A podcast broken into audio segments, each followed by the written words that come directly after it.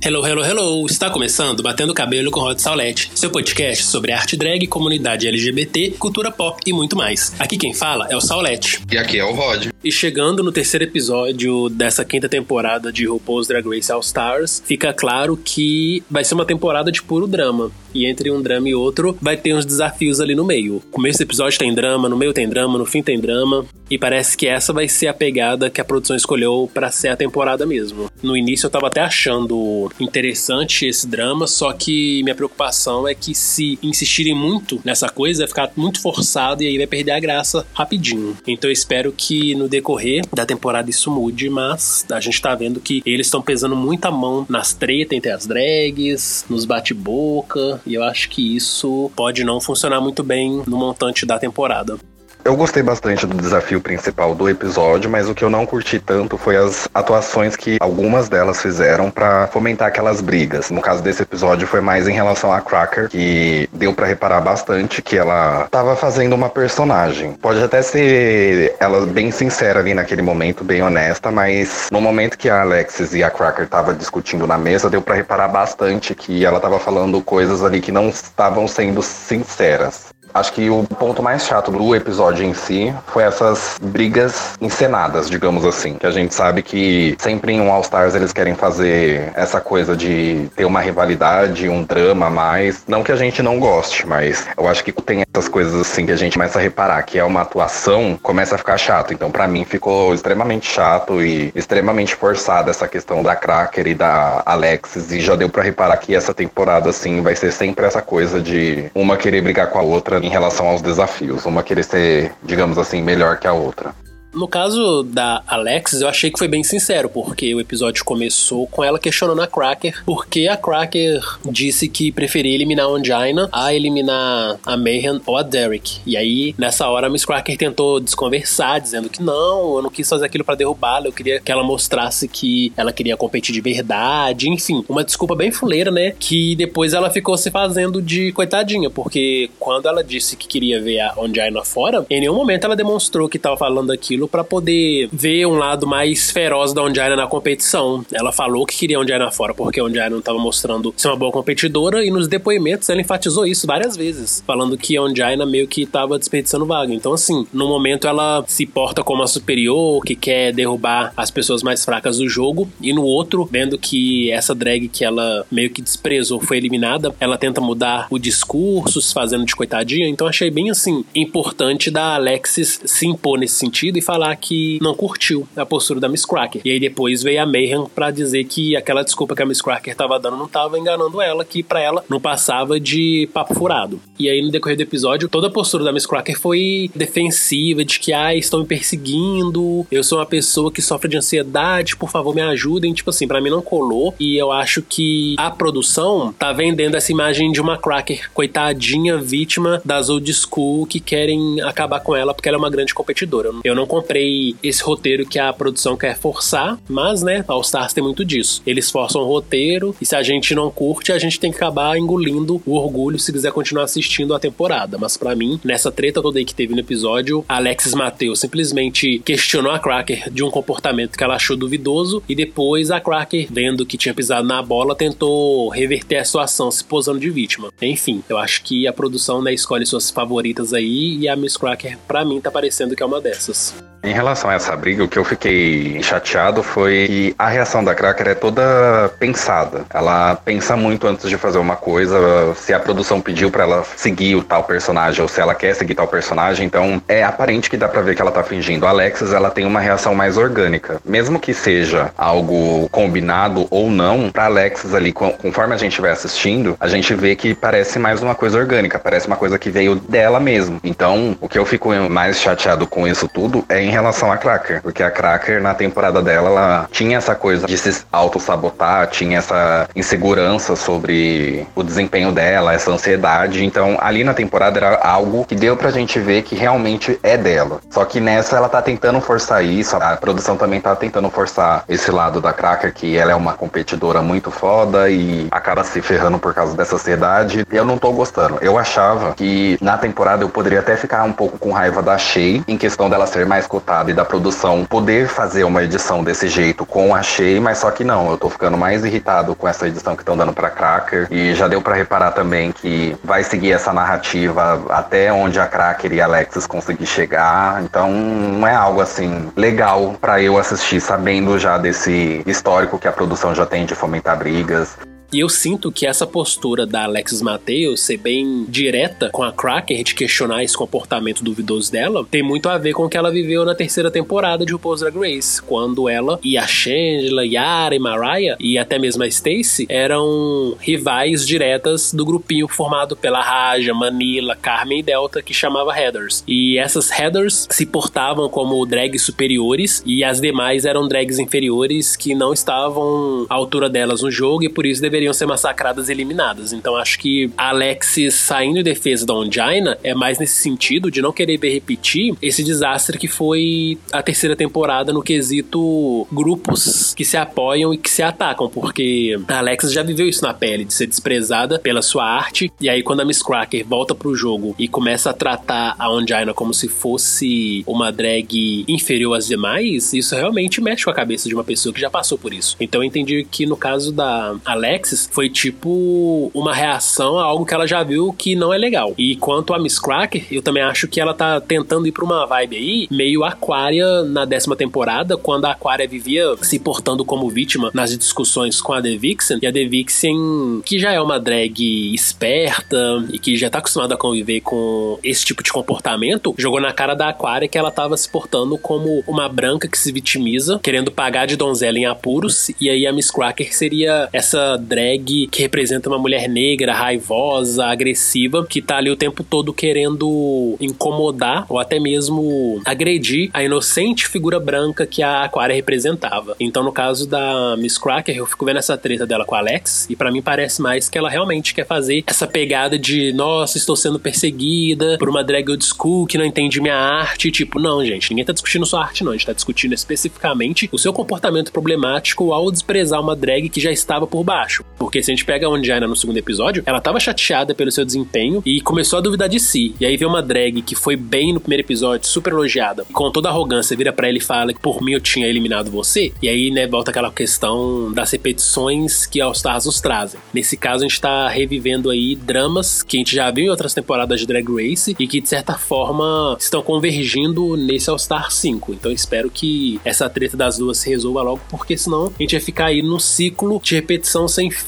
de uma treta que remete a outras tretas e aquela coisa, né? Nunca vai terminar e sempre vai ficar nesse ambiente pesado que acaba atrapalhando o bom desempenho de uma temporada que tem todo o potencial para ser incrível esse comportamento que a Cracker tem, né? Até teve um vídeo da coroação da Aquária, todo mundo na boate estava comemorando e ela meio que ficou, tipo, de lado, não bateu palma, abaixando a cabeça. Ela já tem esse comportamento problemático. Então, se continuar desse jeito, para mim, a única coisa que vai valer assistir ali o All Stars é no momento dos desafios, que é o que tá sendo mais legal de assistir até então. E também por falar no desafio, esse desafio que eles acabaram fazendo delas criarem uma suíte, eu gostei bastante, mas eu gostei mais em questão meio que lembrou um pouco do All Stars 4 em relação a um grupo que praticamente assim foi idêntico à dinâmica que foi da Blair e da Mayhem, que era muito parecido com a Naomi e com a Valentina fazendo o Clube 96. O desse, o que eu curti mais assistir foi ver a Jujubi e a Alexis no mesmo grupo fazendo as palhaçadas que elas conseguem fazer. E nesse sentido, a Jujubi acabou se sobressaindo em relação a Alexis, porque a Jujubi ela tem uma criatividade muito boa e nunca conseguia assim passar adiante nos desafios principais. Ela sempre acabava se sabotando também um pouco. E nesse episódio eu gostei bastante de ver porque ela fez vários jogos de palavras, ela fez vários tipos de piadas, então ela conseguiu se soltar bem mais. É aquela coisa também que eu disse já anteriormente. Acho que a Maraia, a Jujubi e a Alexis, ela tá naquele grupinho bagaceiro, que tipo, você fala oi, tudo bem, ela começa a falar uma coisa que não tem nada a ver pra dar um entretenimento pra gente, porque a gente quer ver alguma coisa engraçada no All Stars. É tipo a Ben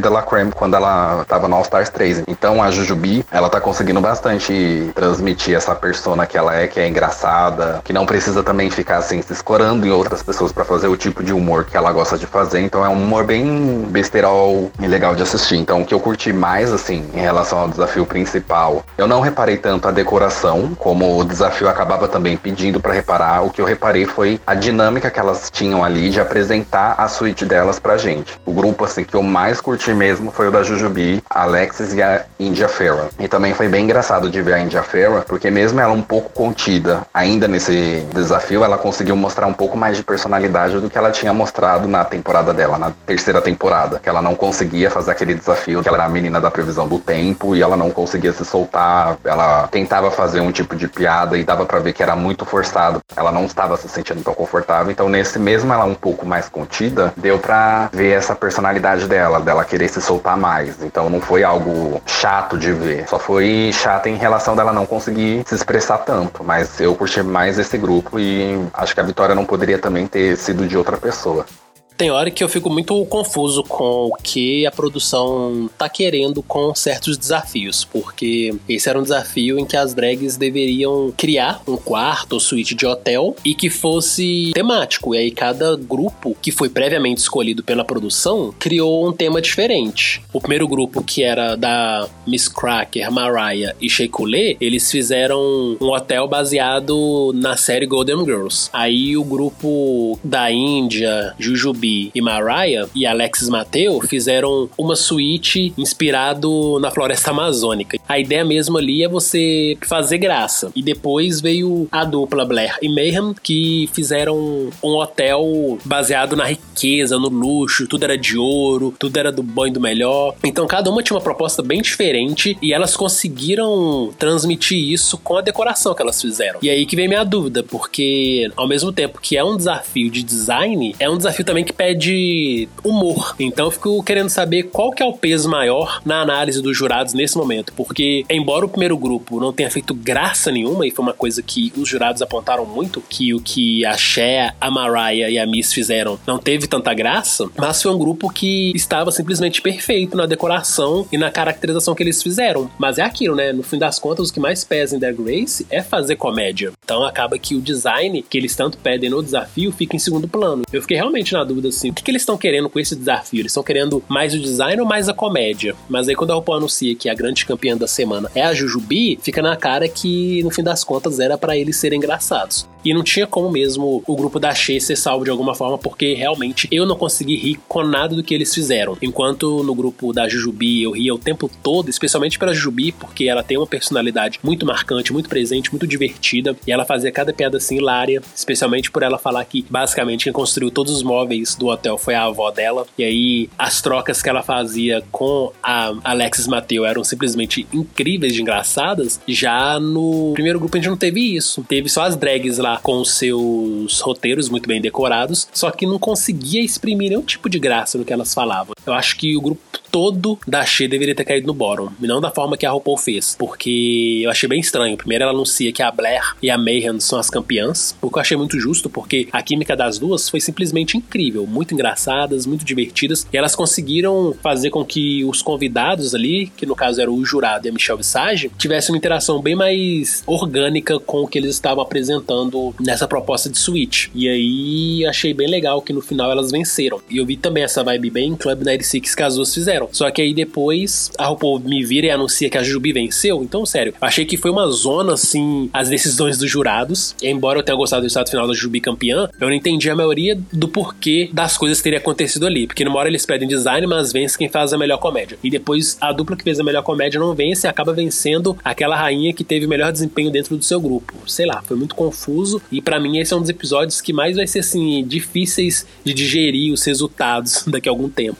Em relação também a essa vitória, eu fiquei bem confuso, porque o que eu vejo, pelo menos nos desafios principais, é a forma que elas lidam, falam e entretêm a gente. Então eu gostei que a Jujubi foi a campeã, só que eu não entendi do porquê que a RuPaul anunciou a Blair e a Mayhem como assim as melhores em questão de apresentação em relação a elas interagirem bastante com os hóspedes, né? Que no caso foi a Michelle e o jurado. O que eu entendi foi que a decoração delas estava bonita e realmente foi a única decoração assim mais bonita dos três grupos, só que a interação da Jujubi em conseguir entreter todo mundo foi melhor. Então eu achei confuso. Eu acho que ela devia ter só parabenizado, tipo, ah, parabéns a Blair e a Mayhem por ter feito uma decoração e deixar também os hóspedes bem à vontade, mas o que eu estava pedindo do desafio era mais a questão do entretenimento, que foi no caso a Jujubi. E eu também concordo com o Sala, eu acho que o grupo que devia ir todo pro bottom era o grupo da Shea, por não ter, pelo menos para mim, eu não dei risada com nada. Tudo bem que Golden Girls é uma série que a gente não teve muito contato aqui no Brasil, então eu não curti muito esse grupo. Eu também achava que os, as três deviam ir pro bottom. Independente da Índia também não ter se saído muito bem, mas o grupo dela foi bem. Então não dá para entender meio que a lógica que a RuPaul quer nos passar. E aí a gente volta sempre naquele mesmo papo de falar que mesmo a RuPaul não decidindo quem vai sair em All Stars, ela consegue manipular a vencedora do desafio e as demais a mandar uma pessoa que ela queria tirar também do programa. Eu achei também essa questão da decisão muito chata e também vai ser uma questão difícil de digerir. E eu acho que quando a questão envolve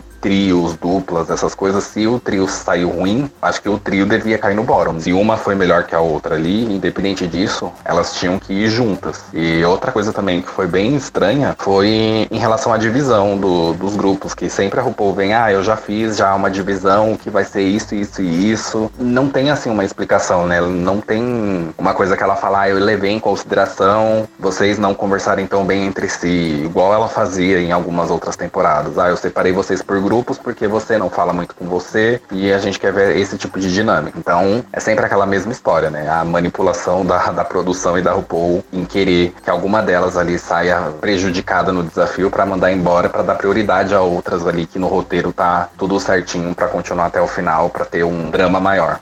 Sobre os destaques desse desafio principal, para mim de cara é a dupla que a RuPaul disse que é a dupla que venceu, embora ninguém tenha vencido na verdade, que é a Blair Sinclair e a Mayhem. A Blair porque ela tá realmente com uma trajetória de ascensão maravilhosa nesse All Stars. Toda insegurança, toda ingenuidade e maturidade que ela mostrou na décima temporada, nesse All Star 5 caiu por terra. Ela realmente se mostra uma mulher madura dentro do jogo, uma competidora forte e muito consciente do que ela faz. E do outro lado a gente tem a Mayhem, que trajetória dentro do show também é uma montanha russa. Só que é uma montanha russa com muito mais quedas do que subidas. Então a Mayhem teve um começo muito difícil nesse All Star 5, mas finalmente ela se deu bem num desafio, mostrando que ela tem um grande potencial, só que ela não consegue pegar esse potencial dela e colocar de uma forma mais presente dentro do jogo, porque parece que ela é de lua nesse sentido para a competição. Um dia, finalmente ela resolve bem, porque nos outros é sempre aquela coisa do médio pro ruim. E isso é uma coisa que me deixa muito confuso com a Mayhem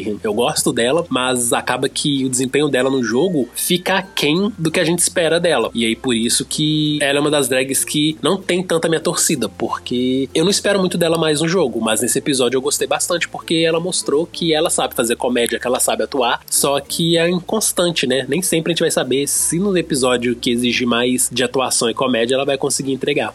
Em relação ao grupo dela, como ela se saiu ali para me entreter, eu não gostei tanto da Blair e da Mayhem, mas foi mais assistível e digerível do que o da Shea. Mas essa questão que você falou também eu concordo, da Blair mostrar uma curva de ascensão. Eu acho que é igual aconteceu na temporada dela. Ela se saía bem em algumas passarelas ou desafios, mas depois voltava aquele tipo de insegurança, que é meio que o que a Alexis falou no começo. Ah, agora tá as mil maravilhas, mas coloca um pouco de pressão e ela vai começar a ceder a pressão. Então não é assim, algo que eu tenho uma torcida imensa para ganhar, porque eu tenho outras ali que eu gosto muito mais e eu sei que vai se sobressair. Mas foi legal de ver a Lea Mayhem se dando bem nesse desafio. Por mais que tenha um certo desconforto em um momento ali do desafio, as duas conseguiram vender bem, conseguiram também trazer aquela dinâmica, igual eu falei da Naomi com a Valentina no All Stars 4 do Clube 96. E ficou bem legal elas fazerem esse tipo de coisa, tipo, sussurrando chique, riqueza, rico. Então acho que saiu bem legal. E uma outra coisa também que eu eu curti no grupo dela foi que a Michelle e o jurado tava ali também, tava se divertindo bastante, fingindo que era tipo podres de rico. Então eu gostei bastante dessa dinâmica dos jurados que estavam ali presentes. Mas em relação ao outro grupo da Jujubi, eu achei que foi melhor nessa questão de piadas, que foi mais legal. E o da Shea, por mais que a Shea também consiga trazer um pouco mais de comédia do que as outras, não se deu tão bem por conta desse desconforto que a Cracker já estava sentindo desde o episódio passado, que veio para esse, que com certeza vai continuar nessa temporada. Então, em relação pelo menos ao desafio principal, eu achava que as três devia ter mesmo caído no bottom, por conta, digamos assim, desse bloqueio criativo no momento que estavam apresentando. Então a gente chega na passarela que foi o tema três looks em um. E eu esperava que fosse uma passarela no estilo do que a Tyra Sanchez nos mostrou na segunda temporada de Drag Race, que ela desfilou tranquilamente na passarela e aí ela conseguiu transformar o look dela em três looks diferentes. E aí quando a gente vem pra essa passarela do All Star 5, a pegada é bem diferente. As drags entram no palco com uns looks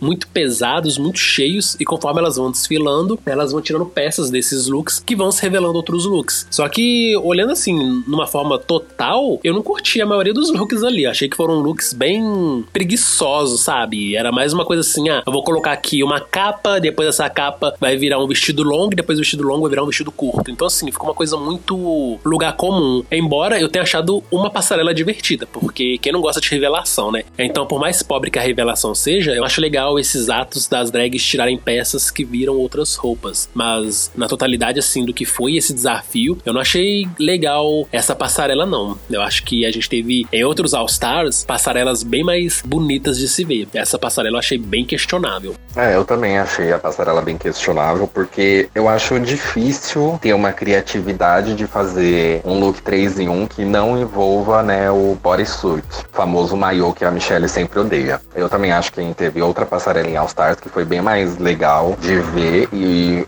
Acho que o destaque dessa mesmo, assim, em questão de criatividade e coisa inovadora, foi mais pra Shay e pra Miss Cracker. Por mais que eu não tenha gostado da atitude da Miss Cracker no começo do episódio, pelo menos na passarela ela trouxe algo assim diferente. E eu jamais esperaria ver, por exemplo, nesse tipo de passarela de um visual 3 em 1, ela vir como um ovo não foi algo tipo assim, nossa, é a Violet vindo com aquela cintura bem fininha na sétima temporada. Foi algo que me surpreendeu, porque quando vem esses tipos de tema, eu não espero assim que venha uma drag estilo Dragula, com aqueles visuais de horror, uma Eden Zane. Então eu gostei bastante dela e da Shea. Mas o da Shea eu curti bem mais por ser um visual todo extremamente colorido. Eu só não concordei tanto assim muito com o que o Ross disse por ser um visual bem artesanal. Eu gostei bastante por ser um visual totalmente diferente em questão de maquiagem e ser bem colorido. Mas acho que as duas ali foi de longe a melhor da, da noite na passarela. Eu acho os jurados fixos de Drag Race muito incoerentes nas avaliações que eles fazem das passarelas, porque numa temporada eles super elogiam as drags que saem completamente do óbvio e fazem passarelas bem diferentes que enchem os olhos, tipo na 12 temporada a gente viu eles elogiando muito as passarelas da Crystal Method. E se a gente for pensar, esse look que a Shea Coulee desfilou é a cara da Crystal. Porque a Crystal eles super elogiam, é quando vem a Shea eles falam que parece artesanal. Então fica muito confuso, incoerente para mim essa postura, porque uma drag pode a outra não. E o da Shea foi bacana porque de todos ali ele é o que conta a história mais coesa da passarela. Era um casulo que virou lava e que por fim virou uma borboleta, sabe? Então assim, é uma coisa muito bonita e para mim eles simplesmente quiseram criticar porque precisavam que ela ficasse no bottom 3 e que esse bottom 3 dela tivesse uma validade devido às críticas que eles deram. E para mim já bastava o que ela mostrou no desafio de atuação, então não precisava forçar que o look não estava bom o suficiente. E aí depois teve o look da Miss Cracker que eu também achei maravilhoso, porque ele é um look meio que histórico assim, porque ele traz uma história por trás. Ela entra como um ovo e ela fala que aquele ovo é um ovo farbegê. E não sei se as pessoas sabem o que é o ovo farbegê, mas o ovo farbegê eram criações, se eu não me engano, de um artista chamado Farbegê. Eu acho que ele era escultor, Ives, alguma coisa assim. E ele fazia ovos mesmo, só que eram ovos de joias e eram ovos que ele dava para as realezas da Europa, inclusive realezas da Rússia, né? Os famosos czares, czarinas. E aí, no caso, o look da Miss Cracker foi basicamente inspirado nesse ovo ABG, que são ovos cheios de cristais, diamantes, pérolas, são feitos em ouro. Então, varia muito assim, mas é sempre pedras preciosas. E aí, conforme a Miss Cracker desfilava, ela dizia que ela era um ovo FABG que se transformava numa monarca. E ela até cita: ah, eu sou Anastácia. E Anastácia foi a filha do último czar russo, que após a Revolução Russa, ele e sua família foram metralhados pelo exército para que não houvesse nenhum descendente deles que futuramente viessem a tentar subir ao trono de novo da Rússia. Mas enfim, meio que eu gostei porque tem essa história por trás. E aí, quem conhece um pouco, né, mais de história, mas também não só de história, mas também dessa questão de joias, esculturas e tudo mais, faria uma ligação bem bacana. Então eu gostei desse ovo farbegê que ela trouxe, que transformava em uma princesa. E outro look que eu achei maravilhoso e foi controverso foi o da Mariah, porque a Mariah chegou no palco principal com uma capa que parecia um casaco de pele, e aí esse casaco virou um vestido curto, que depois virou um vestido longo. Eu achei maravilhoso, porque a Mariah ela sempre tá impecável no palco, e vendo com aquele look que no primeiro momento lembra até mesmo um desfile de ballroom, para mim foi assim, maravilhoso, porque foi uma forma dela homenagear na sua própria história, porque como eu já disse antes, a Mariah ela vem da cena ballroom, então ela vem dessas competições de Vogue, e isso é maravilhoso pra gente que está um pouco mais inserido nessa cultura, seja pela série Pose ou pelo reality novo da HBO Max que chama Legendary, enfim, para mim foi uma homenagem muito bonita. O que me incomodou foi mais uma vez a crítica dos jurados, porque no All Stars 2, quando as drags tiveram que fazer a passarela dois looks em um, a Alaska ela chega no palco principal vestido um saco de lixo. Então aquilo para mim nunca era um look. E depois esse saco de lixo vira a famosa boneca ali, o Pound Cake, que ela e a Lanesha Sparks haviam criado na quinta temporada. E aí, por que que o da Alaska era um look e chega agora no All Star 5, esse três looks e um da Mariah, os jurados dizem que um casaco não é um look. Então para mim é muita incoerência e volto a afirmar, né? Porque uma drag pode usar determinados looks e ser super ovacionada, elogiada, enquanto outra drag que faz uma coisa parecida é super criticada, sabe? Para mim não faz sentido sentido e faz a gente ver aí como que a produção tem suas cartas marcadas para serem elogiadas ou criticadas conforme o enredo que eles construíram para a temporada. Mas nesse episódio eu acho que esses três foram os looks que mais encheram meus olhos: Mariah, Miss Cracker e Shea. E também acho que vale uma menção rosa aí para India Farrah porque eu gostei do look dela. Eu acho que dos três looks que as drags tinham que desfilar, o dela foi o mais comum da gente ver, mas também o mais efetivo, porque era um look realmente completo, mas que ele ia se desmontando e se tornando um look cada vez menor. Então eu curti bastante. E assim, acho que a Alexis Mateo, ela é a definição do camp, é a definição do carfona, só que aquele carfona, aquele camp que a gente adora, por mais exagerado, por mais extravagante que seja, ele tem sempre o fator Alexis Mateo. Então, ela chegou com aquele look que parecia uma lona de circo, que depois virou um look de bailarina e depois virou um look de uma trapezista, enfim. Por mais que nem as cores tivessem ligação, eu acho que foi um look maravilhoso que é a cara da Alexis Mateu. Eu acho que assim, os dois visuais que para mim merecem as menções honrosas seria o da Mariah e o da Índia. O da Índia mesmo seria mais por a gente não ter visto tanto dela na temporada e nessa temporada de All Stars a gente conseguir ver o estilo e a criatividade que ela acaba passando na passarela. Não foi assim aquele visual 3 em 1 que eu curti bastante, porque praticamente ali foi só um visual que foi se desmontando, então não teve uma certa diferença. Mas já o da Mariah, eu achei que foi um visual 3 em 1 também bem legal. E o último visual dela, que foi aquele vestido que ela falou que foi inspirado em um vestido da J-Lo no Red Carpet, ficou, assim, um dos mais elegantes. A gente já conhece a Mariah, que ela sempre vem com essas coisas bem elegantes, bem extravagantes. Não extravagante no sentido, né, de ser um vestido enorme e tal, mas ser extravagante na questão de finesse, numa questão de chiqueza. Então eu gostei bastante das duas. E as demais, assim, tiveram uma proposta boa, igual a Alexis, que a gente sabe que tem um foco no camp mesmo, de vir como um circo. A Jujubi também eu gostei assim do que ela a analogia que ela acabou fazendo e ela também até respeitou para não fazer o da ação de graças devido aos peregrinos. Ela também estava com medo de ser criticada devido a isso, mas em questão assim de criatividade visual, Miss Cracker e Shay foi uma das que se sobressaíram entre todas. E as outras duas para mim foi a Índia e a Mariah. A Mariah ainda na frente da Índia, porque o da Índia, igual eu falei, eu não senti que foi um visual 3 em 1, foi somente um visual, tipo aquelas calças antigas que você puxava um zíper e virava bermuda mas acho que assim, as quatro na passarela assim foi as que se saíram melhor. E o bacana é que depois desse momento todo de desfile, a RuPaul, dessa vez, sem fazer cerimônia, já anuncia, né, que a Jujubi foi a grande campeã. E se a gente for olhar a história da Jujubi no show, depois de três temporadas, finalmente ela teve o seu merecido win. A gente até hoje não tinha visto a Jujubi em Drag Race vencendo um desafio principal. Eu acho que isso pra história dela na competição é algo muito importante. Mesmo que se a gente chegar no fim do All Star 5 ela não vença, pelo menos agora ela já não tem mais essa maldição nas costas de nunca ter vencido um desafio principal de RuPaul's Drag Race. Então, finalmente, a Jubi venceu, merecidamente, e eu acho que agora talvez isso dê a ela mais confiança para se jogar no jogo, porque a gente tá vendo que a Jubi voltou para esse All Stars realmente com sangue nos olhos. Ela não tem essa coisa de ficar caindo nas lamentações das suas irmãs, ficar entrando em tretas alheias. A gente vê que ela tá adorando ver as drags se engolindo, chorando, se fazendo de vítimas, porque ela sempre foi nessa drag que adora competição e que adora ver as suas irmãs passando aperto. Então, acho que essa vitória vai ser muito bom pra Jubi continuar nessa caminhada aí rumo à vitória. Eu acho que todos que estão ali, a que mais está se entretendo com o momento de todo mundo ali é a Jujubi, e é aquela coisa que eu falei que ela também sabe separar o lado profissional do pessoal. Eu acho que se a Jujubi chegar até a final, ela tem chances de ganhar, mas o meu medo mesmo é que venha aquela cotação pra Shea ficar, porque pelo menos na internet todo mundo tava torcendo já desde o ano passado, retrasado, para que a Shea voltasse e levasse o prêmio. Então, se a produção acabar levando tudo isso em consideração, pode ser que tenha essa cotação, né, pra Shea, mas eu quero assim mesmo ver a Jujubi na final, porque eu acho que ela também merece bastante por estar mostrando mais esse lado palhaça dela, que ela até mostrava no All Stars 1 e também na temporada 2, mas não mostrava tanto em si no desafio para se sobressair.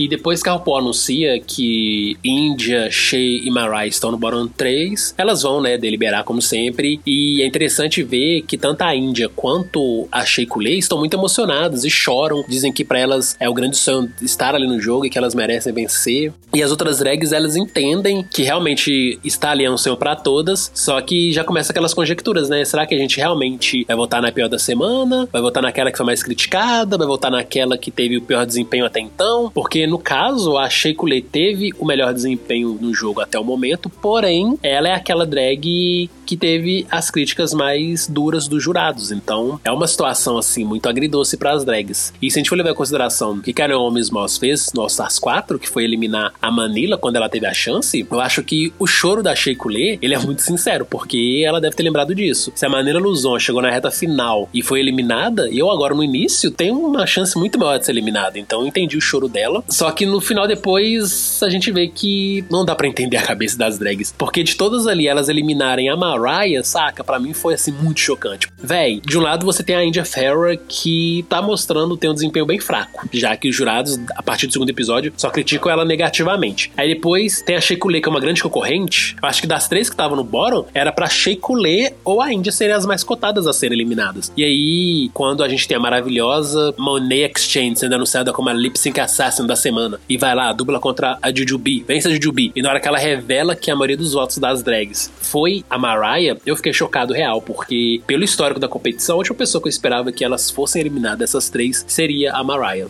Eu acho que nessa questão, que é que elas podiam ter feito foi meio que o que a Naomi fez no All Stars 4. Todas entrarem num consenso para tirar uma das que estão ali no bottom, que é uma das mais fortes. E eu não me imaginava assim que a Mariah ia sair assim tão logo da competição. Poderia até ser a Índia, mas se fosse assim pensar em questão de jogo e também do jogo mental que alguma delas estão fazendo, eu acharia que elas poderiam até ter tirado a Shea, mas com certeza poderia haver no futuro a produção querer trazê-la de volta, devido a essa cotação que já tinha mas eu também fiquei assim bem impressionado do povo ter escolhido a Mariah para sair.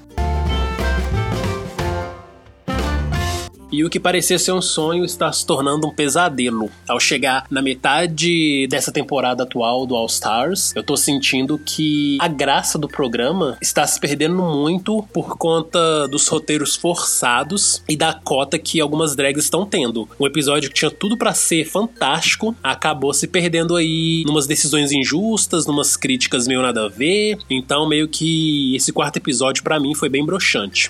Eu não sei o que, que dá para esperar daqui em diante, porque pelo andar da carruagem, a gente vai ver aí drags que não merecem vencer, vencendo desafios, que outras drags foram melhores, mas aí para manter o enredo bonitinho, de superação, vai acabar queimando um elenco e uma temporada que tinha tudo assim para ser um dos melhores do All Stars.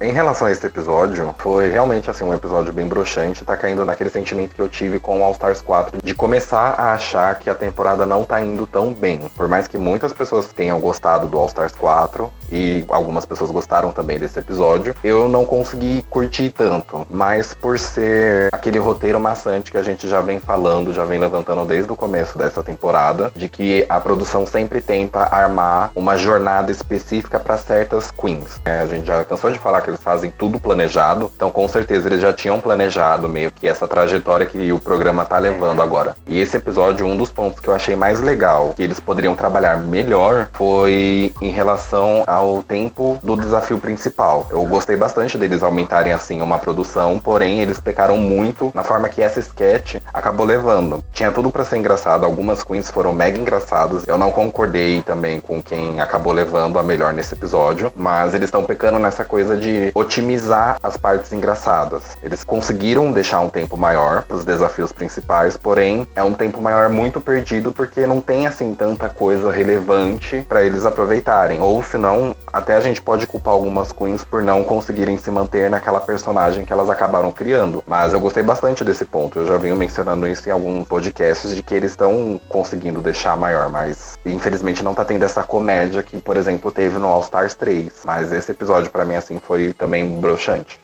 E o episódio em si já começou com muito, muito drama, que é o tom que esse All Stars tomou. A Achei descobriu que levou dois votos, então ela ficou indignada e se mostrou bem revoltada com as drags que votaram nela, que foi no caso a Mary Miller e Alexis Mateu. E eu até entendo, né, que você dá o seu melhor num jogo e aí na primeira vez que você cai no bottom, você já vira alvo, só que essa é a regra do jogo. Quando a RuPaul anunciou lá na segunda temporada do All Stars que quem tivesse no bottom poderia ser eliminado pela decisão das drags, elas sabiam do que elas estavam entrando. Falta também aí, digamos que, um pouco de fair play por parte das drags em aceitar as decisões das suas irmãs. Claro que isso se repercute no jogo, porque se alguém votou em você, logo você se sente ameaçado por essa pessoa. Então, quando você tiver a chance, você vai retribuir o favor, que foi o caso da Shea com a Mayhem Miller no fim do episódio. Só que ainda assim, eu acho que ficar remoendo isso muito é cansativo, porque parece que a pessoa não tá tão em concordância com o que foi decidido pelas regras do jogo. E eu fico pensando assim: se as drags não decidissem quem iriam eliminar e essa decisão fosse da RuPaul, será que elas iam ficar remoendo tanto? Tipo, ai, a RuPaul pô, votou em mim, nossa, nunca mais vou fazer drag. Eu acho que assim, não só achei, mas as outras drags deveriam não ficar quebrando muita cabeça com esse negócio do voto. Ai, fulana votou em mim. É bom você saber quem votou em você, porque aí você pode votar nessa pessoa depois sem nenhum tipo de remorso. Só que você ficar nessa tecla o tempo todo é cansativo e chato.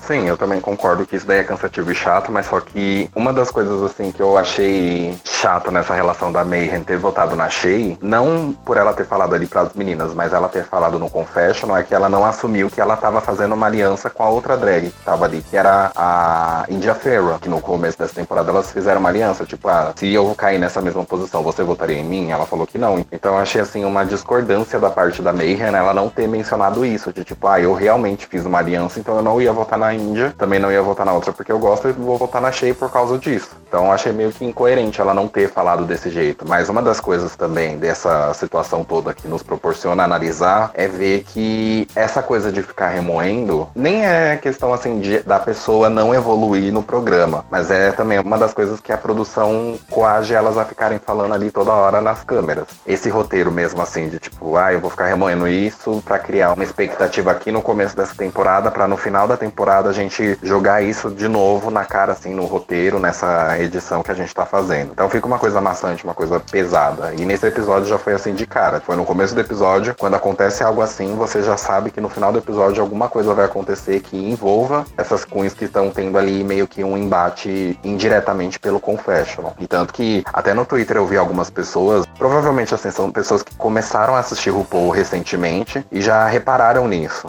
De tipo, ah, por que, que todo começo de episódio foca em certas queens e no final desse mesmo episódio eles ainda continuam dando o foco nas queens para dar esse resultado final. Eu entendo que são pessoas novas, mas se você pegar essas pessoas que começaram a acompanhar da 12 segunda temporada, da 11 primeira e já começar a reparar nisso tudo agora, é uma grande falha assim da produção e da edição de não conseguir mais acobertar isso, porque já ficou aquela fórmula batida de reality show. Eu espero que no futuro, depois de tudo isso que tá acontecendo, dessas coisas de protesto, da pandemia e todo mundo falar sobre empatia, espero muito que na próxima temporada de RuPaul Drag Race normal ou All Stars, eles melhorem essa questão de ficar fomentando brigas, de não conseguir ter empatia, porque mesmo que seja um trabalho ali das queens que elas estão mostrando no programa, eles também têm que prezar pelo trabalho e também na vida pessoal delas, porque nem todo mundo que assiste o programa tá entendendo que ali é uma coisa da produção em si. Então acho que eles têm que melhorar ainda mais um pouco nessa questão de comunicação.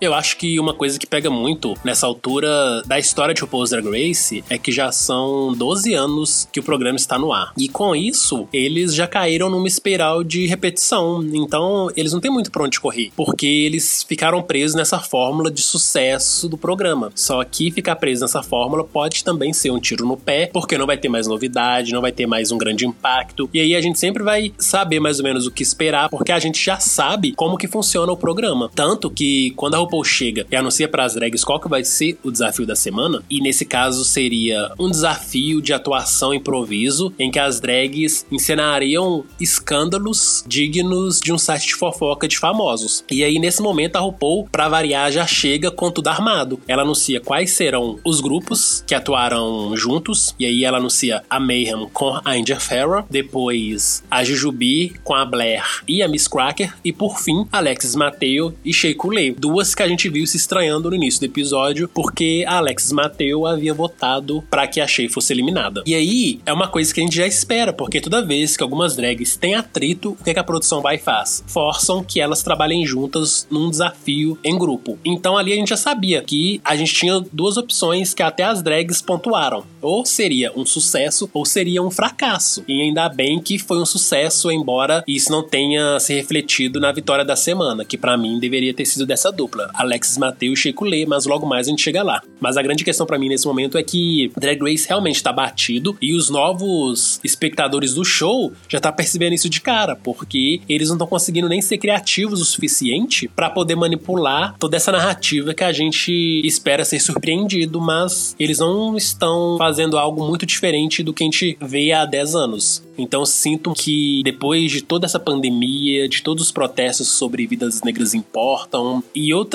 questões que têm surgido não só na nossa sociedade, mas também mundo afora, é que Drag Race repense toda a sua fórmula e traga novidades. E às vezes nem precisa ser uma novidade assim muito grande que mude toda a dinâmica do jogo, mas que eles façam um programa muito mais orgânico, uma coisa muito mais divertida de se ver, que não pareça tão forçada, que foque né, tanto em intrigas quanto em dramas na 12 temporada mesmo, do nada as rainhas começavam a conversar e estavam chorando, falando dos dramas familiares, sem ter nenhum contexto para aquilo. Embora a gente entenda que pode ter sido uma decisão da produção de ter cortado alguns assuntos por conta da drag que foi desclassificada não merecer tanto tempo de tela. Mas enfim, acho que o programa precisa mesmo repensar não só a dinâmica com que o jogo acontece, mas especialmente a forma com que eles mostram esses dramas na tela, porque a gente já não cai mais nesse jogo batido que eles estão fazendo. Eles não precisam alterar tanto, que, que eu vou explicar assim no caso que eu tinha com os desafios de transformação, os makeovers. Eu não gostava porque pegavam pessoas que dava para ver que elas não estavam querendo participar de tudo aquilo. Nas últimas temporadas regulares eles mudaram e na temporada 12 eu achei assim um episódio muito legal, por mais que tenha isso que o Saulo falou, dessas lacunas e do nada aparece a drag chorando e a gente não sabe o motivo real dela estar tá ali chorando por algum corte devido à desclassificada. Eu acho que se eles alterassem um pouquinho, tipo, não precisa muito, mas se fosse essa mesma alteração que teve no makeover, por exemplo, ficaria muito mais agradável, porque makeover para mim era um episódio tão maçante, porque dava para ver que nem todo mundo tava querendo ficar ali e não tinha um aproveitamento de história de ninguém. Eu acho que essas pequenas coisinhas assim que o programa podia alterar um pouco mais. Eu espero realmente que depois dessa pandemia toda, disso tudo que tá tendo, desse assunto global de empatia com o próximo, eles realmente mudem, repensem assim em um formato mais diferente, de não ficar também focando tanto em drama. Drama é bom, fica bom pra TV, mas nem sempre o espectador tá querendo ver esse tipo de drama, ainda mais um drama dentro de uma comunidade LGBT. A gente explica que a gente gosta dessas intrigas, gosta das brigas, mas sejam aquelas brigas que são resolvidas dentro do programa, que todo mundo sai dando risada depois, não tem ninguém nas redes sociais que participou da briga atacando uma outra, fica tudo na paz. Sim, e para ilustrar o tipo de briga que a gente gosta de ver na TV e que nos diverte, que faz a gente não escolher nenhum lado, porque a gente tá mais ali por conta do humor, do entretenimento, foi o que nós vimos a Shekulei e Alexis Mateu fazerem no desafio XMZ. As duas interpretaram duas inimigas e elas acabaram grávidas do mesmo homem. E aí elas estão lá lanchando e de repente chega esse paparazzi filmando o encontro delas com o objetivo de ter um furo jornalístico. E aí é mais engraçado, que as duas começam a bater boca e revelam, né, que estão grávidas do mesmo homem. E por fim, tem o plot twist, que na verdade elas não estão grávidas, que é um golpe que elas queriam dar nesse cara. Então, assim, eu acho que foi um momento muito divertido e para mim foi o ponto alto desse desafio. Foi a dupla que mais me fez rir e eu gostei demais, especialmente por ver que Alex e a Sheikulé são profissionais tão boas que elas não se deixaram levar pela intriga que teve no início do episódio, que foi o voto da Alex na She, e se dedicaram o máximo possível e como resultado a gente teve aí um desafio muito, muito legal de ver e para mim foi o melhor da noite. O que veio depois nem me chamou tanta atenção quanto das duas. E, inclusive eu acho que as duas ainda foram prejudicadas porque parece que elas tiveram o menor tempo de tela, enquanto as outras se arrastaram e por isso que ficou bem maçante assisti-las devido a esse roteiro que eles estão querendo fazer, as duas se saíram muito bem. Claro que a Alexis, assim, teve uma falha de falar um pouco por cima da Shea, mas eu não achei, assim, uma falha tão grave, porque é, depois de tudo aquilo, ainda continuou uma coisa engraçada, não foi? Por exemplo, a Milk na terceira temporada do All Stars, que começou a fazer uma coisa ali que não tinha graça exagerada e deixou todo mundo sem graça. Então eu gostei bastante, também achei que teve um tempo de tela menor. Eu não sei se foi realmente menor, mas deu a impressão, já que as outras foi muito arrastada. Eu também não consegui, assim, captar muito bem a energia dos dois outros grupos que apresentaram depois. Por mais que a Cracker também tenha sido um pouco legal, eu não acho que merecia todo esse away para ela receber o prêmio. Eu continuo achando ainda que a Alexis, ela interpretou uma barraqueira bem legal. Aquelas barraqueiras que a gente já tá acostumado a ver em TV, gritando, saindo correndo na frente das câmeras, fazendo aquela algazarra e patifaria toda. Então eu gostei bastante do grupo. Pena que no final, né, não teve o merecido win, porque queriam prezar pelo roteiro roteiro da Lip Sync Assassin do final de todo esse episódio. E os outros dois grupos eu nem tenho muito o que falar, porque o segundo eu achei razoável, ri em alguns momentos, mas não me moveu muito. Era a história de mãe e filha que tinham sido presas e a filha tinha entrado na Universidade Drag U. E aí a gente vai lá na história de Drag Race, quando eles tinham o programa Drag U, que tinha o objetivo de transformar mulheres que não estavam mais empolgadas com a vida, e aí seria pela transformação drag que elas buscariam esse amor próprio novamente. Então era a Universidade Universidade Drag U e as professoras eram drags. Aí Drag Race fez essa conexão aí com a própria história. E no caso, a filha era a Blair e a mãe a Jujubi. E essa professora de Drag U era Miss Cracker, que acabou dando golpe nelas, não deu boas aulas pra Blair. E aí foi todo esse desastre que a gente assistiu. E ainda tinha o um plot twist de que a Miss Cracker e a Jujubi tinham um caso. Mas sinceramente eu achei muito, muito fraco. Não ri muito. E para mim, a Blair foi muito apagada também, porque acabou que a Jujubi e a Miss Cracker roubaram toda a cena e a Blair ficou ali no fundinho, meio apagada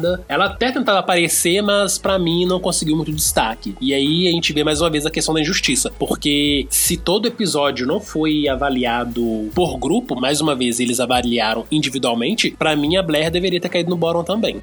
É, aí sempre entra aquela questão, né? Teve um bottom 3 no episódio passado, agora foi um bottom 2, sendo que dava muito bem para ter feito um bottom 3. Mas eu também achei assim, do grupo, o que mais sobressaiu foi a Miss Cracker e a Jujubi. Eu entendo, assim, que teve momentos muito bons da Miss Cracker, que ela realmente muda a personalidade dela quando ela entra no desafio principal, mas não é querendo, assim, ser do contra, como algumas pessoas falaram na internet. Mas eu achei que o grupo foi maçante. Por mais que tenha a Jujubi, que a Jujubi ela consegue também fazer algumas coisas engraçadas, mas não deu certo no final. E a Blair também, por mais que ela tenha evoluído, ela continua apagada. Ela não consegue impor a persona drag dela ali naquele momento. Ela meio que continua um pouco receosa de fazer certas coisas. Então acho que se ela for continuar ainda nos episódios, ela tem que melhorar muito mais esse lado. Porque senão vai ficar aquela coisa maçante da gente saber que tem uma drag pior que aquela outra drag que acabou caindo no bottom. Eu ainda gostaria de ter visto um bottom 3.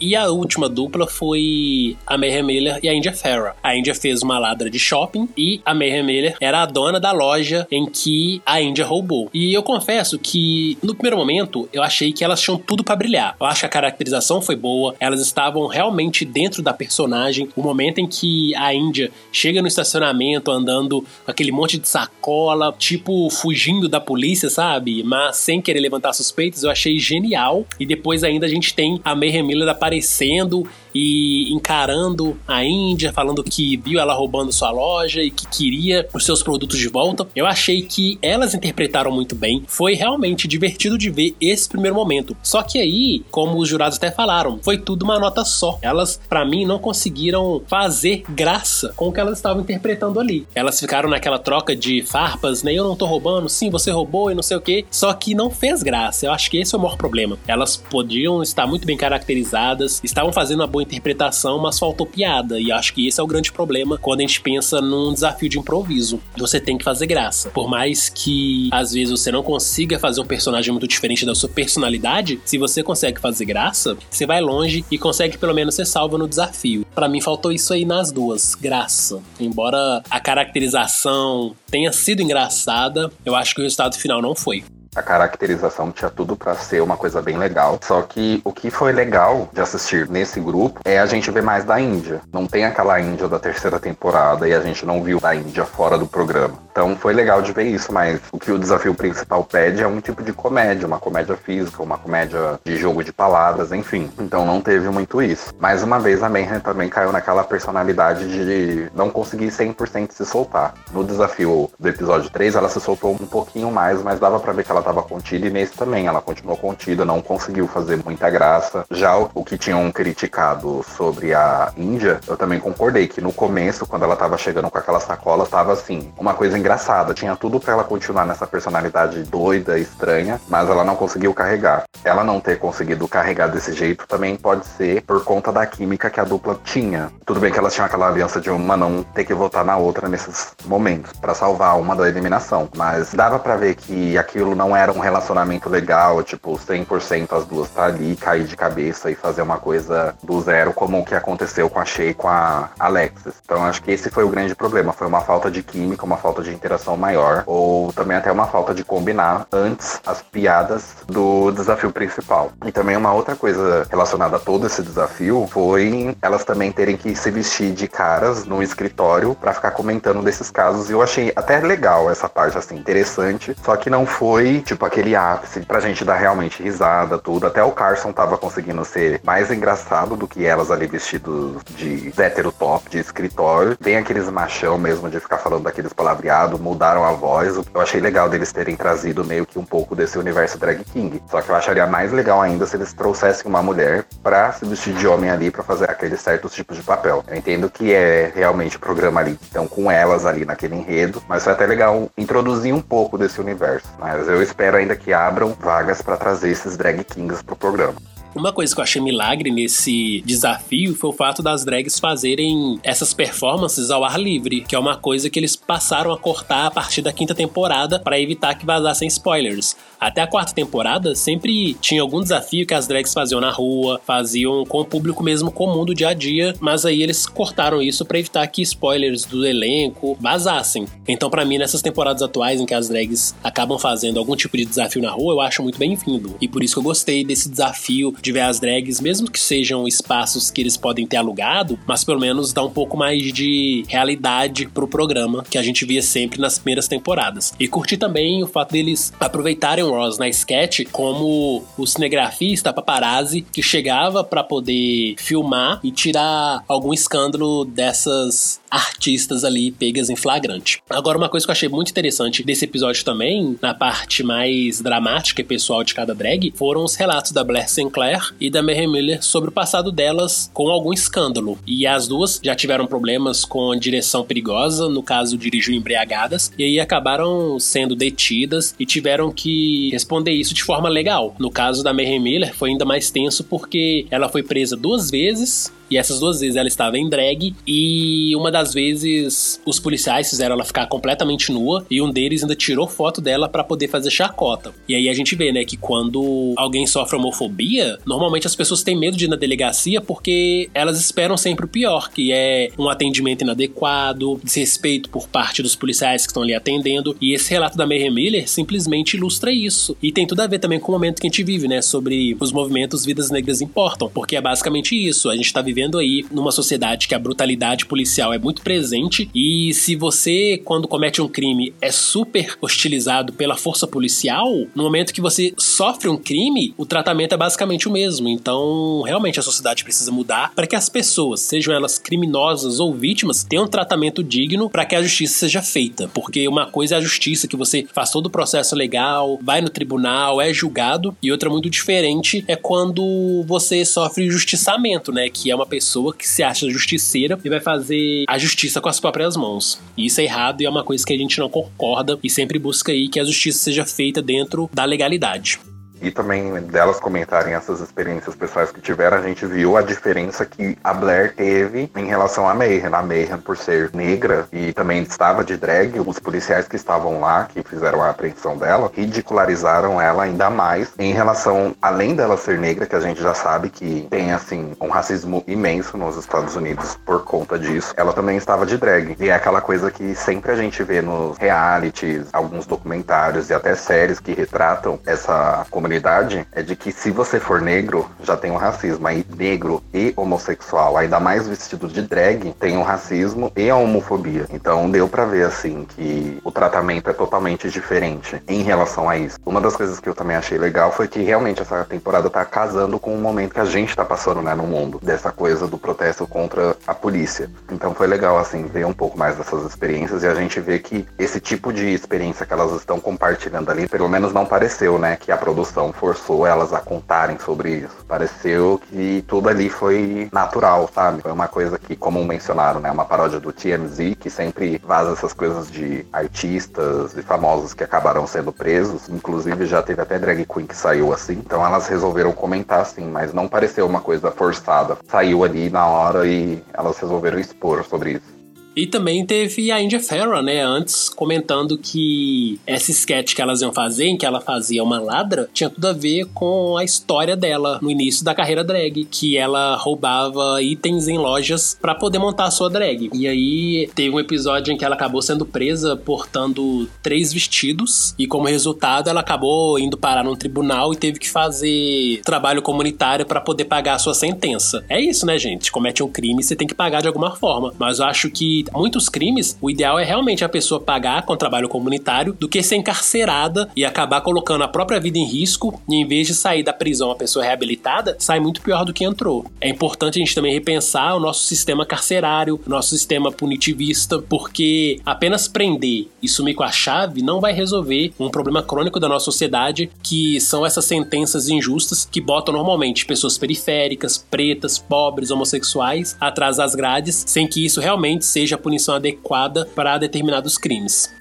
E a passarela dessa semana, né, o tema foi camuflagem. E uma das coisas que eu achei engraçado, não no tema em si, mas delas conversando em relação ao tema, é que lá eles não falam realmente camuflagem quando eles querem falar. Eles fazem, fazem igual a gente aqui, tipo, encurta a palavra. Então eles falavam camel, por Alexis não dominar, né, não ser nativa do inglês, ela confunde algumas coisas. Então eu achei bem engraçado ela confundindo camel, né, de camuflagem, com outras palavras que ele não tinha muito nada a ver. E eu até pensei que nesse momento ela podia ter separado algum figurino que ela levou na mala errado e não ter entendido que realmente era camuflagem. Eu gostei bastante dessa confusão que ela teve, mas em relação à passarela, até achei assim uma passarela com um tema legal. Algumas foram ali com os vestidos criativos que eu gostei bastante, que no caso foi da Alexis por ela ter sido aquilo que eu falei em um dos episódios da 12 segunda temporada, do uma drag que não foi com a mesma cor de visual do que as outras que estavam ali. Ela foi com um destaque por ser branco. Por isso que eu gostei também de ter visto esse outro lado dela, dela vestir uma coisa toda diferente do que tá acostumada a fazer num programa. Mas eu também gostei bastante do visual da India Farah e da Cracker. O da Cracker eu achei assim, por mais que seja aquele visual, né, que tá um pouco batido para algumas temporadas de ser um top, uma coisinha embaixo e só uns acessórios do lado, eu achei que para essa passarela funcionou muito bem. E eu gostei bastante, assim, mais desses três visuais. Embora eu tenha achado também o da Blair um pouco legal, mas eu não considerei assim, tipo, um visual tão uau.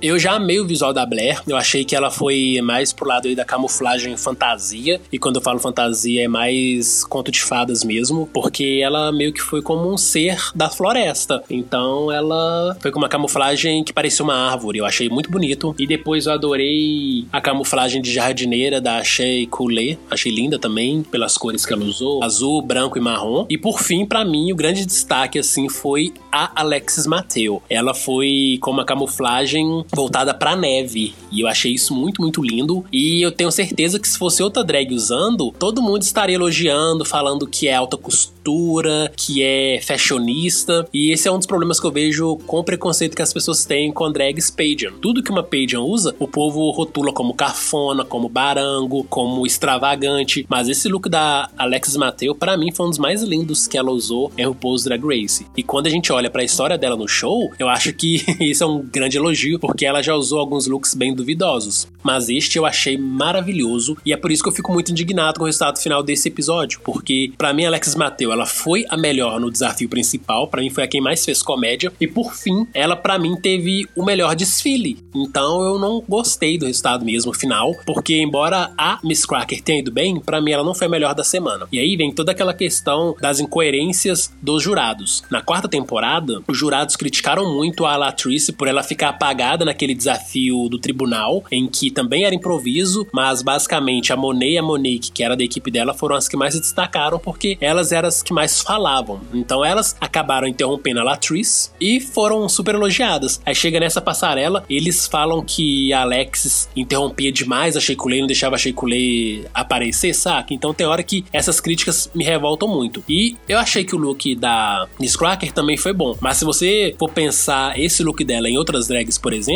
os jurados iriam falar o quê? Que é um look básico, que poderia ser muito mais. E foi o caso do que eles fizeram com a Mayhem, quando o Carson vira pra Mayhem e fala que o look dela não contava uma história completa, que ele esperava mais efeito camuflagem, embora fosse um look bonito, não estava em toda a sua grandeza. É isso que me revolta em Drag Race, a forma com que eles protegem umas drags e deixam isso escancarado. A Miss Crack, ela foi bem no desafio principal? Foi, mas o look dela da passarela, para mim, não foi tudo isso. A Alex, que na minha visão foi a que se saiu melhor no desafio principal e na passarela, merecia muito mais esse win e não venceu. E aí a Mayhem Miller, que tava com um look, digamos, tão básico quanto o da Miss Cracker, foi super criticada e a Miss Cracker super elogiada. Então, sabe, se você não vai fazer um julgamento justo para todo mundo, então que não faça, saca? Eu acho que se você se propõe a ser um reality justo, pelo menos nas aparências, tenta enganar um pouco mais, que para mim fica muito evidente como que esse All Star 5 está cotado e isso me brocha muito para continuar assistindo. Eu não vou deixar de assistir, obviamente. Só que a empolgação que eu tava até então, depois desse episódio, caiu por terra e agora eu vou mais acompanhar por uma questão de hábito mesmo. É, em relação a essas críticas também, eu já até comentei no podcast de Drag Race UK, que no caso a Michelle, como ela realmente trabalha com as drags, ela já tem conhecimento de algumas drags que ainda não entrou no programa, mas que quando entra, ela sempre diz que não vai levar em consideração a experiência que a drag tem fora do programa. A gente viu que ela leva sim, é muito tendenciosa essas críticas que elas dão, e no de Drag Race UK eu pontei bastante isso em relação à Baga, porque a Baga em Londres, ela já era bem famosa, ela é uma das que mais movimenta a noite, e a Michelle também tinha essas certas críticas de defender um pouco mais ela do que as outras drags que estavam ali, que tinham looks até melhores. E a Michelle massacrava mais as outras do que ela. E nesse episódio deu para ver realmente que eles estão defendendo a Miss Cracker. Eu gostei do visual dela, mas em relação também a isso de terem um visual similar de básico, que é um, o básico que eu digo, é uma coisa que a gente já viu em episódios e temporadas anteriores, foi que a crítica ali também poderia servir para as duas. Eu acho que se falou que o look da Mayhem era básico em relação a certo tipo de coisa, também tinha que falar da mesma coisa do da Miss Cracker, porque a única coisa que mudava ali dos dois é o tipo de camuflagem, porque o maiô a gente já viu bastante, essa coisa que eles sempre falam no episódio de Two Piece and a Biscuit, que é o sutiã e uma calcinha, já tava meio que batido. Realmente eu gostei mais do visual da Miss Cracker do que os outros que estavam ali, que no caso foi o da Mayhem, o da Shea e o da Jujubi. E o da Blair também, eu gostei até um pouco mais do que o do da Blair. Mas em relação a essas críticas que eles dão, é muito tendenciosa, e eu também até acho que parte dessas críticas já vão roteirizada para eles, pelo menos para os jurados fixos. Eu não sei se eles passam algum tipo de feedback por trás das câmeras para os jurados convidados, mas a gente já reparou e sabe que é muito tendencioso esses tipos de críticas e até um jurado que, por exemplo, entra no programa, mas não viu o que aconteceu nos episódios anteriores, até sabe do que está acontecendo em alguns momentos. É meio chato essas coisas que acontecem assim no, no programa, ainda mais para acontecer num palco principal. Com relação a isso de roteiro, no caso dos jurados convidados, isso é ainda muito mais forte. Eu já li há um bom tempo que quando os jurados convidados chegam na bancada principal de RuPaul's Drag Race, eles recebem uma folha com as críticas que eles devem falar para cada rainha, ou seja, nada ali é tão espontâneo quanto parece. Agora, na conclusão do episódio, o que a RuPaul faz? Dá a vitória da semana para Miss Cracker, pelo tanto que ela foi elogiada, resultado diferente não poderia ser esperado, né? E por fim, ela anuncia que a dupla do Boron é a Mayhem e a India Farrell. E depois, quem que aparece como lip sync assassin da semana? Morgan McMichaels, a grande amiga da Mayhem Miller. E é lógico que no final do lip sync, a RuPaul ia fazer um draminha básico, né? Deu lá a vitória dupla, tanto pra Mayhem Miller quanto pra Miss Cracker, o que para mim também foi bem justo. Para mim, a Morgan poderia vencer sozinha, porque ela foi a melhor no lip sync. O que a gente viu, por exemplo, a Miss Cracker fazer ali foi o motivo que levou a Monique Hart a ser eliminada na décima temporada, quando ela começou a fazer umas acrobacias bem feias no palco. E isso não agradou os jurados e ela acabou sendo eliminada. Aí chega a Miss Cracker, faz a mesma coisa e tipo, o que, que você tá fazendo aí, filha? E aí ela vence, sabe? Então, assim, Drag Race All Star 5 tá muito zoado. Mas enfim, eu achei bem dolorido a Morgan voltar para ser a lip sync assassin da semana e ela acabar retendo na mão o batom que seria para eliminar sua melhor amiga, a Mayhem Miller. Mas Drag Race adora um drama, então acho que essa eliminação, que acabou sendo dupla, afinal de contas, a Miss Cracker também decidiu eliminar Mayhem Miller, entra nessa historinha do roteiro batido que o Pose Drag Race adora fazer. Uma amiga eliminando outra, um desafeto eliminando outro, mas enfim, né? É a vida.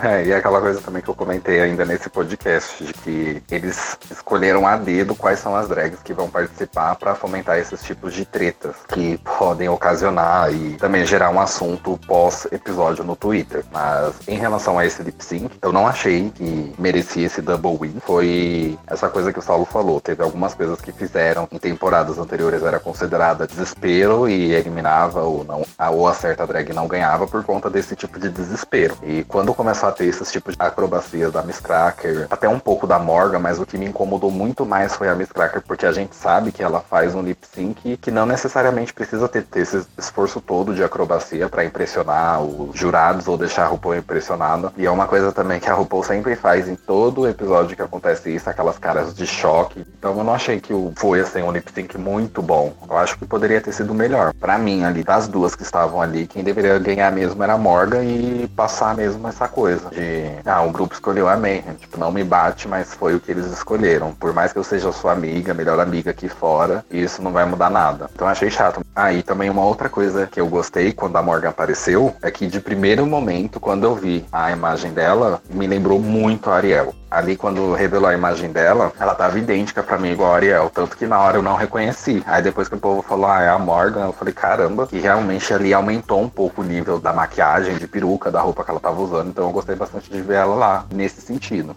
E para finalizar, a única coisa que me incomodou ainda mais nesse episódio inteiro foi o fato da Índia continuar na competição. Eu acho que ela tá assim com uma trajetória muito bonita de se ver. Toda a imagem negativa que ela nos passou na terceira temporada, pelo menos para mim, já foi superada. Ela é uma drag muito, muito boa e que teve a sua merecida redenção nesse All Star 5. Porém, desde o segundo episódio, ela tem caído em todo o Bottom 2. Então não acho que seja justo ela continuar no jogo se a gente for olhar o seu desempenho, porque ele tem sido mais fraco da competição. Mas parece que ela vai ser a Roxy desse All-Star 5, então o jeito é continuar aí vendo a India Farrah seguindo o jogo, mesmo que outras drags que tenham saído antes dela merecessem muito mais continuar nessa corrida de drags que as drags acabam vendo e levando mais para esse lado de julgamento é o desempenho delas ali no programa. No caso que eu digo, elas falarem, ah, mas certa Queen caiu no bottom duas vezes, por que, ela teve que escolher eu? Foi bem mais específico no começo do episódio, eu achei falando disso. Acho que todo mundo sabe que quando você tá numa competição, tem todos os tipos de estratégia. E eu acho que a estratégia mais famosa de todos é eliminar a pessoa que você acha que é a sua maior competição ali dentro. Então, em relação a essa eliminação, eu acho que todas ali devem levar em consideração tudo isso. Independente se a drag caiu no bottom, se ela foi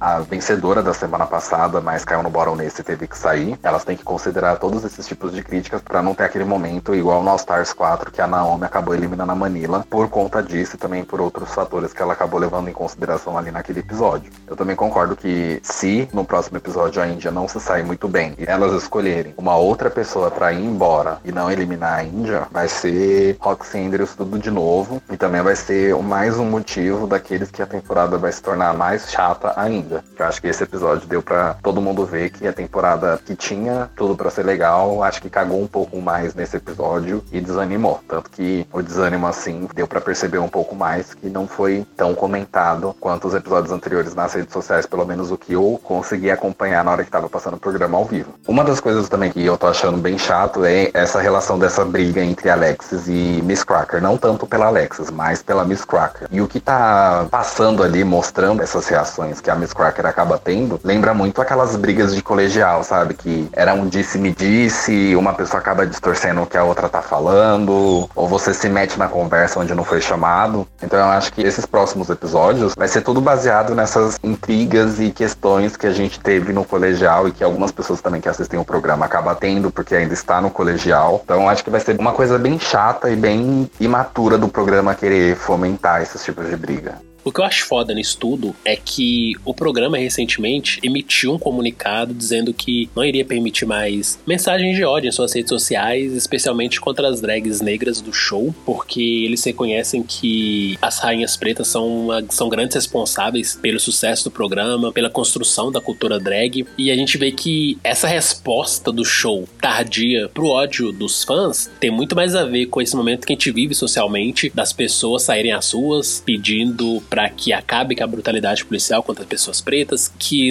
políticas mais severas contra o racismo sejam implantadas. Então, para mim, tem toda essa questão do oportunismo da produção em querer surfar nessa onda do momento, que são as manifestações a favor da vida das pessoas pretas, e ao mesmo tempo que a produção usa desse discurso nas suas redes sociais para passar uma mensagem de que, nossa, eu tô super apoiando estou com vocês, ela continua reforçando essas narrativas que prejudicam pessoas racializadas, porque tudo bem bem que nessa temporada eles não estão queimando diretamente nenhuma rainha preta, mas no momento em que eles colocam esse atrito entre a Miss Cracker e Alexis Mateo na tela e de certa forma coloca que a Miss Cracker é a vítima e Alexis Mateo é a vilã, isso só mostra que Drag Race não aprendeu nada com a história do próprio programa, dessa questão dos fãs serem racistas, cheios de ódio, atacando todas as drags que não são brancas e consequentemente num passo de oportunismo, porque não adianta nada você falar que vai combater o racismo e os ataques de ódio nas redes sociais, enquanto o programa principal você não aborda esse tema e continua fazendo uma edição que mais prejudica essas rainhas racializadas, sejam elas latinas, negras, asiáticas, e passando pano para os comportamentos problemáticos das rainhas brancas, saca? Eu não acho que drag nenhuma merece ódio, mas eu acho que o programa tem muita culpa no ódio que as drags recebem por conta dessas narrativas que eles escolhem, que sempre beneficiam as drags brancas enquanto prejudica as drags negras. Então eu espero que de fato essa rixa de colegial que eles estão forçando, eles deu uma maneirada. Porque no fim das contas, quem mais vai sair perdendo no estudo vai ser a Alex Mateu. Ela vai receber muitos ataques de ódios desnecessários, porque infelizmente o fandom de Drag Race não sabe separar realidade de reality. E aí vai lá nas redes sociais ameaçar a drag de morte, fazer mensagens de ódio, postar mensagens de ódio muito pesadas. Enfim, eu fico decepcionado pelo programa ainda insistir nesses roteiros que já estão bem batidos e que, no caso, não leva ninguém a lugar nenhum. Eu e Rod a gente sempre comenta, a gente gosta de barraco, gosta de briga, mas é aquela coisa, dentro do programa. As drags batem boca, se resolvem ali e continua o jogo. Não é essa coisa de ficar remoendo briga das drags só porque isso dá audiência.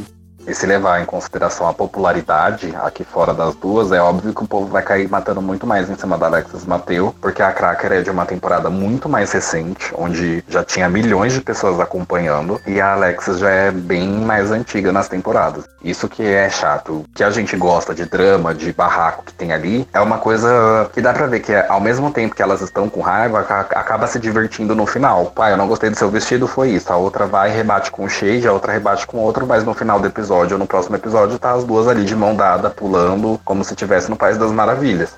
Tanto que a gente viu nesse episódio e no próximo, dá para perceber que essa coisa de briga, de colegial, de uma distorcer o que a outra vai falar, vai durar assim bastante tempo. E essa questão da, também da mensagem que eles acabaram passando depois de anos, mesmo a produção também sendo racista e também reproduzir diversos comportamentos problemáticos, veio tarde, mas pelo menos veio. Só que eu acho que o problema que eles tiveram era ter passado a 12 temporada antes do All Star. Se eles tivessem passado o All Star antes e essa mensagem surgisse agora, faria muito mais sentido. Só que não tá fazendo sentido eles reproduzirem esse tipo de mensagem e tá passando All Star 5 e reproduzindo todo esse comportamento problemático, toda essa narrativa chata de briga colegial. Acaba não adiantando tanto eles quererem corrigir um problema que tiveram, passando um outro tipo de problema por cima. Em questão da temporada regular do programa, dá para melhorar bastante esses comportamentos problemáticos e racistas que tiveram. Em questão do All Stars, eles têm que reformular todo esse contexto que eles querem de drama para ser um drama mais ameno que seja relacionado dentro do programa, não seja dramas que tem fora do programa. Eu acho que juntar as duas coisas não faz muito sentido. Por mais que seja dentro do ambiente profissional, é um programa feito para o mundo inteiro. Então, a gente aqui do Brasil não vai saber das tretas que elas têm lá fora do programa, porque elas estão ali no local de trabalho delas, estão no país delas, e poucas pessoas vão acabar sabendo dessas tretas. Por mais que hoje em dia tenha internet, a gente acaba sabendo tudo pela internet, não faz sentido o programa querer pegar essas tretas antigas e passar na tela, que foi no caso da Derek Barry com a India Farrah. Então, acho que eles têm que reformular o All Stars, também tem que reformular a questão dos desafios para não ficar se repetindo aquele mesmo roteiro de ah, o próximo desafio é atuação, o próximo é musical, o próximo é comédia, o próximo é produto, enfim. Eles têm um ano inteiro para reformular, para ter diversas ideias do que pode fazer ou não, e acaba ficando meio que preguiçoso o trabalho que eles têm de não reformular, de sempre colocar a base dos desafios tudo na mesma ordem. Acho que até se eles mudassem um pouquinho da ordem, seria melhor para o público querer assistir e voltar a ficar acompanhando e ter essa questão de surpresa, mesmo com os spoilers que acabam saindo.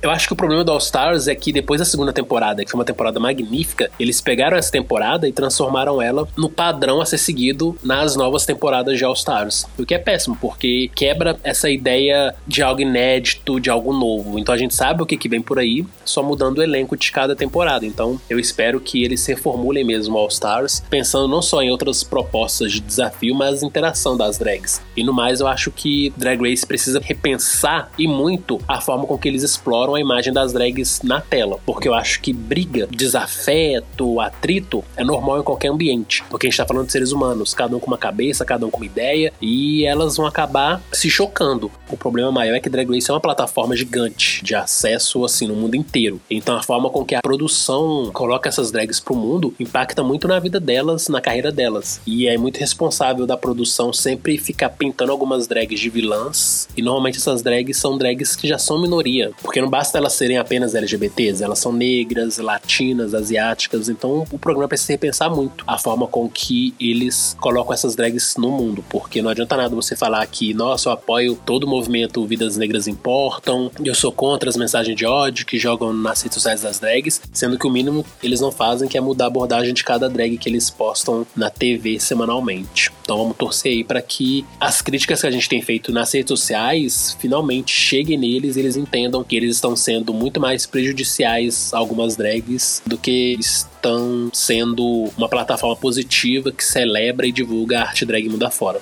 E assim encerramos mais um Batendo Cabelo com Rod Saulete. Visite nosso site batendocabelo.dragelicious.com.br e siga nossas redes sociais, arroba com dois L's. Aqui quem fala é o Saulete. E aqui é o Rod, e até o próximo podcast.